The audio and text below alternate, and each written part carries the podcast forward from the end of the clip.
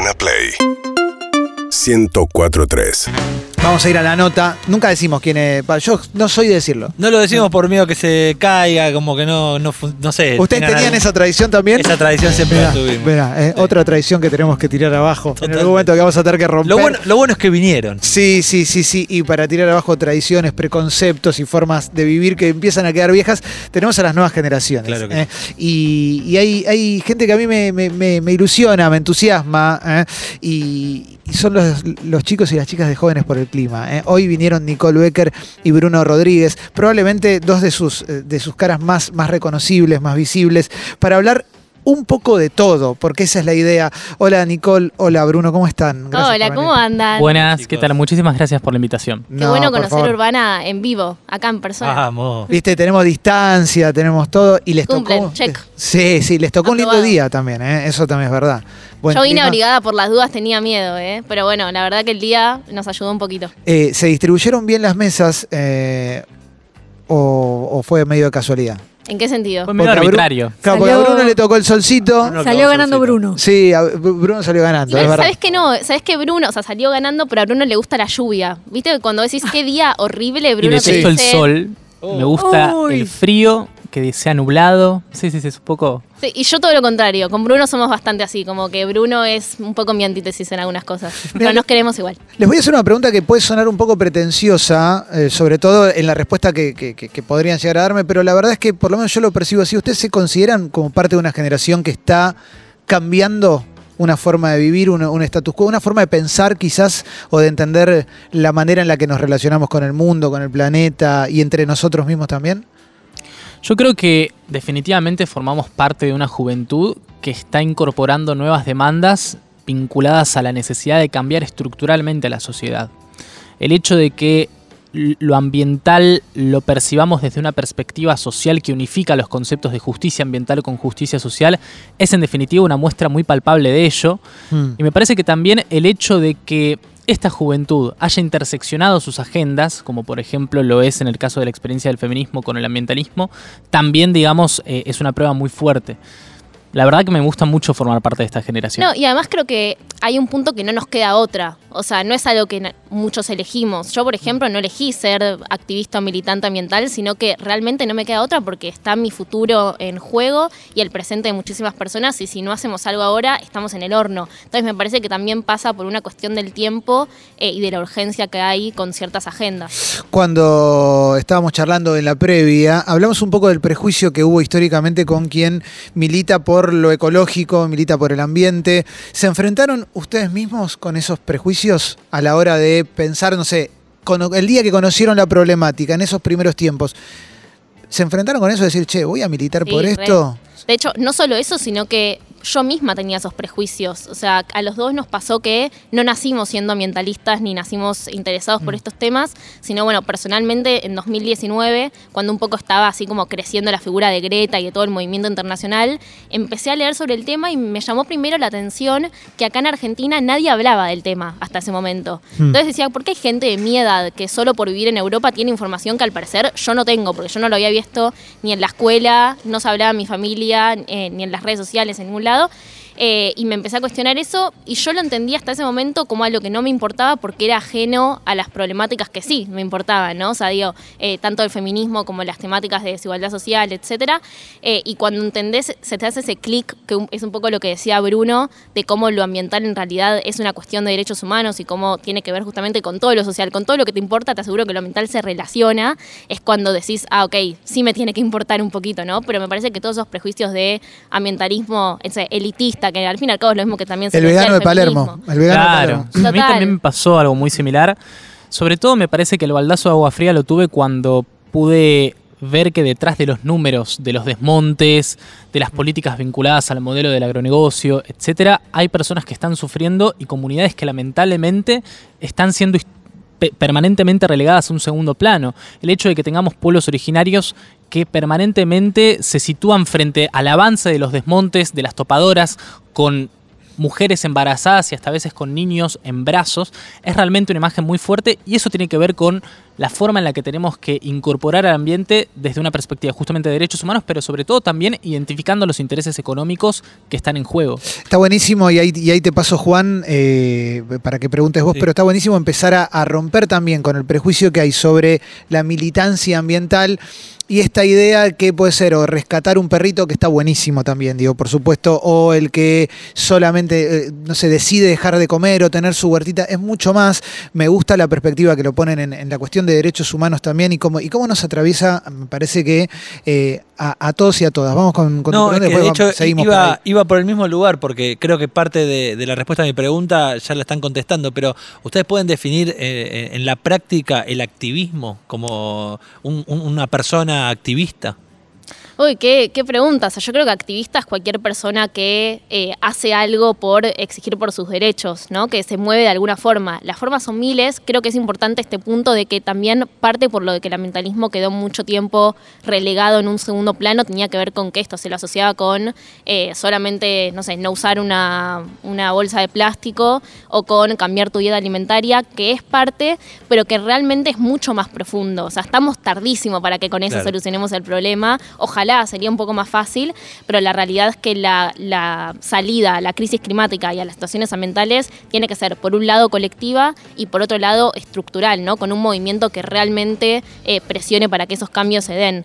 Eh, me parece que antes activistas se lo asociaba más con una cuestión de acciones individuales, cuando ahora lo entendemos como algo mucho más complejo y estructural. Sí, o mismo con formar parte de una estructura más anclada a esa visión que tenemos de ONGs que salen a la calle a juntar, no sé, colillas, etcétera, lo cual está perfecto, pero también me parece que la actividad militante es el resultado de poder traducir a nuestra indignación por las problemáticas sociales en una acción concreta, porque si nos quedamos únicamente con la mala sensación que nos genera ver la imagen de las topadoras avanzando sobre los territorios indígenas, y vamos a estar siendo cómplices de esa realidad que queremos, que queremos cambiar. Por lo tanto, me parece que sobre todo eso es catapultar nuestra indignación a la acción. Son Nicole Becker y Bruno Rodríguez de Jóvenes por el Clima. No lo están viendo acá, pero está Matías. ¿eh? Matías tiene pregunta, así que dale, Matata. Sí, desde el cielo, manejando el clima. Hola, Matías. Quiero saludar, es muy bueno ver que se presentan hablando del sol, de la lluvia, de cómo el clima domina sus vidas, ¿no? Eh, Está todo, está permanentemente. todo calculado. Claro, total. Lo que quiero que me cuenten y le cuenten a la gente es en qué nos afecta en nuestra vida de todos los días, porque pareciera ser algo, no sé si tiene que ver con lo que va a pasar en 30 años, pero entiendo que es algo que está pasando hoy, y en qué cuestiones vinculadas a nuestro día a día se ve el efecto de, lo que está ocurriendo con el, descuido que tenemos con todo. Bueno, empezamos con lo más obvio, la pandemia. Estamos encerrados en nuestras pavada. casas. Claro, tranqui, algo que nos está afectando un poquito más, un poquito menos desde hace ya casi un año y medio. Eh, los científicos más reconocidos del mundo hablan de que tiene que ver con la destrucción de ecosistemas, que tiene que ver con nuestra forma de relacionarnos con los desmontes que decía Bruno, por ejemplo, con nuestra relación con los animales. Eh, hay toda una cuestión que es un poco lo que decía Clemente, la forma en realidad de ver al mundo, con la forma de relacionarnos, que es hasta mucho más hasta filosófico, más amplio. Eh, y que bueno, la pandemia que estamos viviendo es en base a eso. Y algo interesante con eso es que no nos afecta a todos por igual. Así como la crisis climática no nos afecta a todos por igual, sino que afecta más a los sectores históricamente más vulnerables, la pandemia es lo mismo. Bueno, es un poco ese paralelismo que se puede hacer y yo creo que es la consecuencia más concreta eh, que todos podemos entender ahora, ¿no? Sí, totalmente. También me parece importante tener en cuenta que la relación que entablamos con el ambiente obviamente tiene dos aristas que nunca vamos a poder, eh, digamos, desplazar del análisis, que son la arista económica y la arista política, política social. En la arista económica yo creo que tenemos que hablar claramente de que estamos sumergidos en un modelo basado en la cultura del descarte. El hecho de que Totalmente. Y el hecho de que vivamos a partir de eh, el hiperconsumo, sobre todo en las clases medias ubicadas en los centros urbanos, y no nos cuestionemos la forma en la que eh, justamente terminamos descartando todo aquello que este, consumimos en primera instancia, es sumamente problemático para la salud planetaria y por lo tanto también es sumamente problemático para el modelo civilizatorio que queremos construir. Eso por un lado. Y por otro lado, la cuestión social también me parece que es importante porque mismo cuando a veces hablamos esto que decía Nicole sobre la eh, diferencia que existe entre los impactos que se distribuyen a partir del cambio climático en distintos sectores sociales, también las responsabilidades en ese sentido son muy distintas. Las responsabilidades que tienen aquellas personas sumergidas en una situación de acceso de privilegio económico como para, por ejemplo, modificar ciertos hábitos, no sé, modificar este, desde nuestros hábitos alimenticios hasta la manera en la que decidimos consumir ciertos productos este, que no sean fácilmente descartables, etcétera. Sí, o hasta los países también, digamos. Argentina no tiene la misma responsabilidad que tiene Estados Unidos, ¿no? O que ahora, por ejemplo, China también como en, en el lugar que tiene ahora en el, en el mercado mundial. Eh, y algo también de cómo nos afecta en el día a día tiene que ver con los microplásticos. Por ejemplo, hay un estudio que salió hace un año que es de esos datos que yo les voy a decir y ustedes van a decir, no, dale, no, no me digas esto, pero eh, es duro, Sí. que es que no, nos comemos el equivalente a una tarjeta de plástico por semana, una tarjeta de crédito por semana, o sea, el equivalente de ese plástico. ¿Por qué? Bueno, porque el microplástico ya está en todos lados, por el exceso de plástico eh, que usamos. Eh, es una locura, ¿no? O sea, que, que para ver un poco cómo nos afecta en el día a día, también con la calidad del aire, digamos, hay un montón de cuestiones también. Che, hay tantas cosas para charlar. Acá, acá Emi tiene preguntas. Yo tengo, te- yo ya quiero volver porque tengo varias cositas, pero dale. Siempre que, lo, que los escucho y que los leo, pienso en, en esta bandera que es que ustedes están pidiendo por algo, por, por un cambio, porque los va a, o sea, les va a marcar cómo van a poder vivir, pero quienes están tomando las decisiones son los que no van a ver el daño de las decisiones que están tomando ahora. Entonces, la pregunta es, ¿qué acceso tienen a diputados, senadores, que es una de las patas en las que uno puede Claro. empezar a pelear?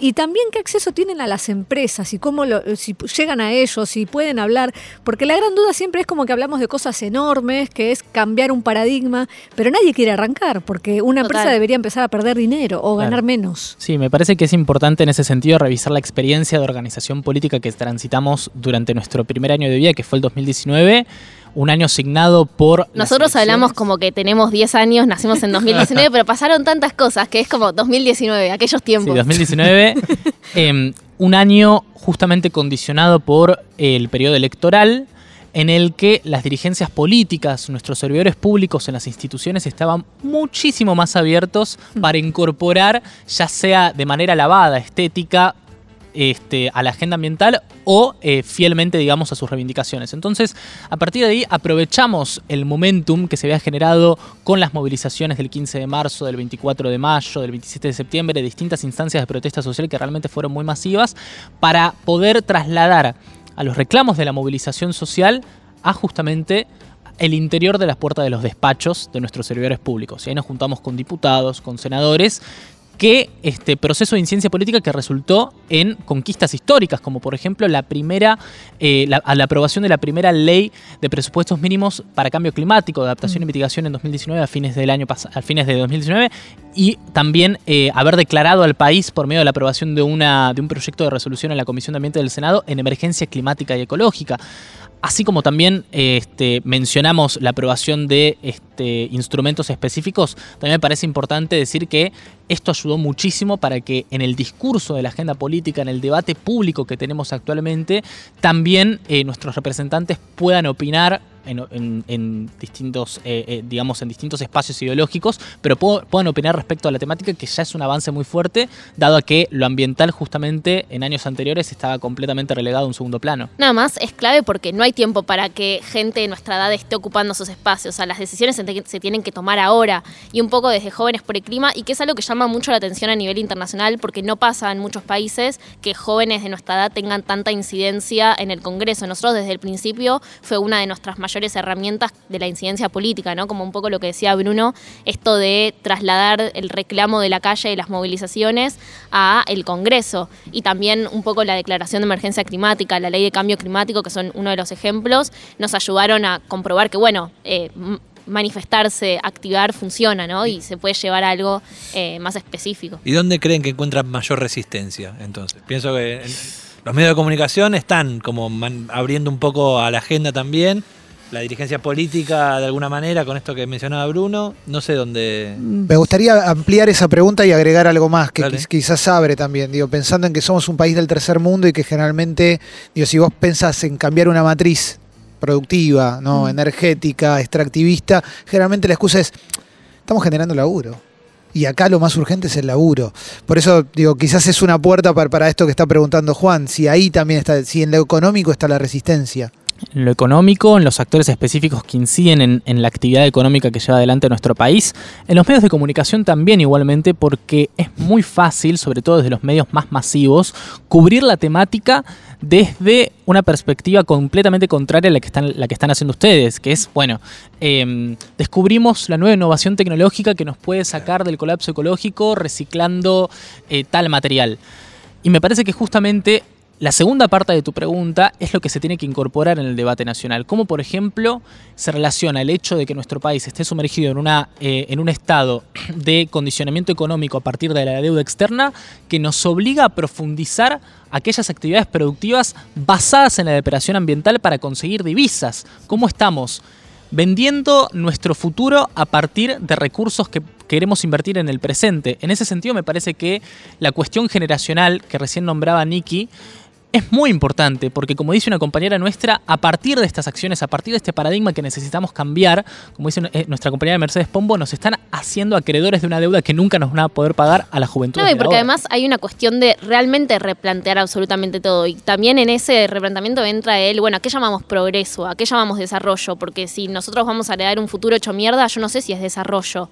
Eh, o sea, es un poco empezar a pensar más eh, a largo plazo y replantear también hasta el vocabulario que usamos para hablar de lo económico también. Y cuando ven, por ejemplo, que cada dos o tres semanas hay, eh, se le va a dar tanta guita al proyecto Vaca Muerta, ¿qué, qué, qué sienten ustedes? ¿Qué piensan con todo eso? Yo lo que creo es que falta ver a lo ambiental con una política de Estado y no como como políticas individuales. Si vos ves en los últimos gobiernos las cosas que se estuvieron haciendo, podés decir esto estuvo bien, esto estuvo bien, pero, o esto estuvo mal también, pero no hay una no se real, no se incorpora realmente a lo ambiental como algo transversal a lo económico, esto que estábamos hablando, ¿no? Cuando en realidad es lo que debería pasar, porque si solo el Ministerio de Ambiente hace cosas relacionadas con el ambiente, no llegamos ni a la esquina.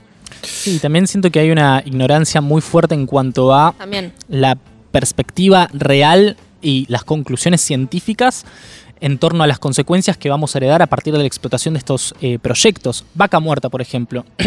Una vez que se materialicen las consecuencias en materia de contaminación que genera la explotación de estos yacimientos, va a ser inabordable la crisis y va a ser mucho más fuerte el monto que vamos a tener que pagar a partir de esas consecuencias que la ganancia que vamos a obtener a partir de la inversión. Lo que pasa es que, que quienes llevan la ganancia no van a sufrir esa consecuencia, posiblemente ya estén muertos cuando eso pase. Total, sigo viviendo en otro lado sin problema. Sí, se van, se van a Nueva Zelanda Claro, y, sí. y- y no, no hay ningún tipo de problema. Eh, cuando pienso en la discusión política acá, yo tengo la sensación de que la discusión política se, se rebajó al nivel de Twitter, ¿no? En general es una frase contra otra frase y, y para de contar. Muchas veces hay una, hay una cuestión de ¿por qué voy a hacer yo esto si en realidad el otro tampoco lo está haciendo? Y me parece que, cuando pensamos en, cuestiones de ambiente, la solemos pensar de esa manera también. Mucha gente la piensa, "Eh, eh, si yo voy a dejar de comer esto, voy a hacer un sacrificio personal para contribuir con esto, si del otro lado no están haciendo. Uno, se encuentran con ese tipo de, discurso y de resistencia. Y después, si bien los cambios tienen que ser estructurales y estaría bueno que los estados acompañen más, ¿por dónde se puede empezar a tener actitudes de conciencia y de, y de cambio real con el ambiente? ¿Dó- ¿Dónde creen que puede estar el primer cambio que puede hacer alguien que nos está escuchando y dice, che, me interesa, me interesa un poco más? Re, creo que hay algo también de que hoy en día querer ser, querer ser pionero en algo a nivel Estado no es seguir profundizando vaca muerta, sino transicionando hacia otro tipo de energías. O sea, mismo a nivel eh, pensar en esa, eh, en esa visión del futuro, querer estar adelante de algo, bueno, entonces cambia. Empezar Sí. a hacer las cosas porque no nos queda otra. Eh, creo que de qué se puede empezar a hacer desde nuestro lugar hay muchas cosas. Lo primero que, tiene, que tenemos que hacer es cambiar nuestra dieta alimentaria. El IPCC, que es como el grupo de expertos de cambio climático, recomienda ocho dietas eh, diferentes en las que todas hay que reducir el consumo de carne. No necesariamente bajarlo a cero, o sea, pero o sea, eso capaz tiene también que ver con una cuestión moral, si se quiere decir, que yo la comparto, pero entiendo que no todo el mundo la comparte o que es Sí. un proceso cultural que va a llevar más tiempo, pero a nivel de cambio climático sí se recomienda reducirlo por lo menos a una, dos veces por semana. Yo creo que por un lado, esta cuestión que mencionabas acerca de cómo nos encontramos con personas que relegan la responsabilidad que tienen para con la problemática a terceros, es un fenómeno que se da con cualquier tipo de problemática que tiene en su núcleo una narrativa de colapso. Cuando nos encontramos con la distopía a la vuelta de la esquina, a partir de ver una noticia en la que nos dicen que nos queda menos de una década para llevar adelante estas transformaciones de proporciones épicas, estructurales en nuestro sistema de producción y de consumo, y las personas bajan los brazos. Sí, lo tiene tanto- que ver con cómo es nuestro cerebro también, ¿no? O sea, nuestro cerebro trata de, de sacarlo, como bueno, tratar de negarlo un poco, porque Claro, la negación automática y colectivizada me parece que es una problemática muy fuerte relacionada con el, con el cambio climático. Eh, y por otro lado, sí me parece importante esto que mencionaba Nicola acerca de las responsabilidades también que podemos ya en el corto plazo incluso asumir para llevar adelante una, una acción que genere un aporte fuerte a la, problemática. Para mí lo más importante es informarse, es arrancar a, a empoderarnos en cuanto a la información existente sobre, esta, sobre este fenómeno y a partir de ahí vamos a tener más herramientas para involucrarnos en la construcción de proyectos colectivos, si así lo deseamos, o incluso en acciones vinculadas con la esfera de la individualidad, como lo, como lo que mencionó Nicole sobre las dietas alimentarias. Sí, creo que no es un extremo u otro, digamos. Todos tenemos nuestro círculo, tanto en el trabajo, en la escuela, donde también se pueden proponer cosas que sean estructurales dentro de ese ámbito, que no necesariamente es el Estado, pero bueno, es lo que más cerca tenés, o en tu familia. Digamos, no hay que pensarlo solamente como algo meramente individual o algo solamente sistémico, cuando son cosas que a su vez también creo que se complementan. Eh, última que les hago. La lectura polarizante de, cualquier tipo de conflicto que puede tener nuestro país, inclus- inclusive lo que ha pasado con la pandemia. ¿Esa lectura les afecta a ustedes en su militancia? Digo, no sé, los recibe el ministro de, de Ambiente, listo, sos Cuca. Un día te recibe eh, uno de la ciudad, listo, sos de Juntos por el Cambio, entonces sos todo lo contrario. ¿Les, ¿Les pasa eso también? Porque yo tengo la sensación de que eso nos afecta el entendimiento de absolutamente todo. Yo creo que la matriz cultural de la discusión política que damos en este país, obviamente que está fuertemente condicionada por estos, para mí, estas construcciones mediáticas de la grieta y cómo justamente la opinión pública se va moldando a estar de un lado u otro, Mm. particularmente con la perspectiva ambiental y la militancia que desplegamos, me parece que lo más importante es debatir en términos sistémicos y por lo tanto poder apartar esos componentes que reducen la discusión a, bueno, si estás a favor de tal político o si te juntás con tal funcionario ya perteneces a su fuerza, nos permite apartar por un lado esos aspectos y por otro lado también afirmar contundentemente que la salida a la crisis climática ecológica sí o sí va a tener que ser política, no partidaria, política.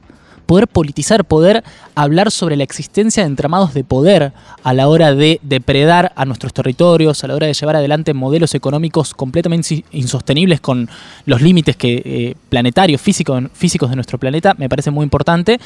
Y la verdad que sí también nos afecta mucho. La coyuntura afecta a cualquier movimiento militante en ese sentido y me parece que tenemos que tener algunas cosas bien claras. Eh, independientemente de quién esté en el gobierno, nunca vamos a poder llevar una agenda compatible con nuestras reivindicaciones si nuestros servidores públicos son títeres de los grupos corporativos que no quieren cambiar sus formas de producir y los patrones de consumo de la sociedad. Eso es transversal a toda la dirigencia política. Quien se quiere contactar con ustedes, ¿dónde los encuentra? En Instagram, en arroba jóvenes por el clima, compartimos la misma Excelente. Son Bruno Rodríguez y Nicole Becker. Gracias por haber venido. Estuvo buenísimo escucharlos. a ustedes. Gracias a ustedes. Seguinos en Instagram y Twitter. arroba Urbana Play FM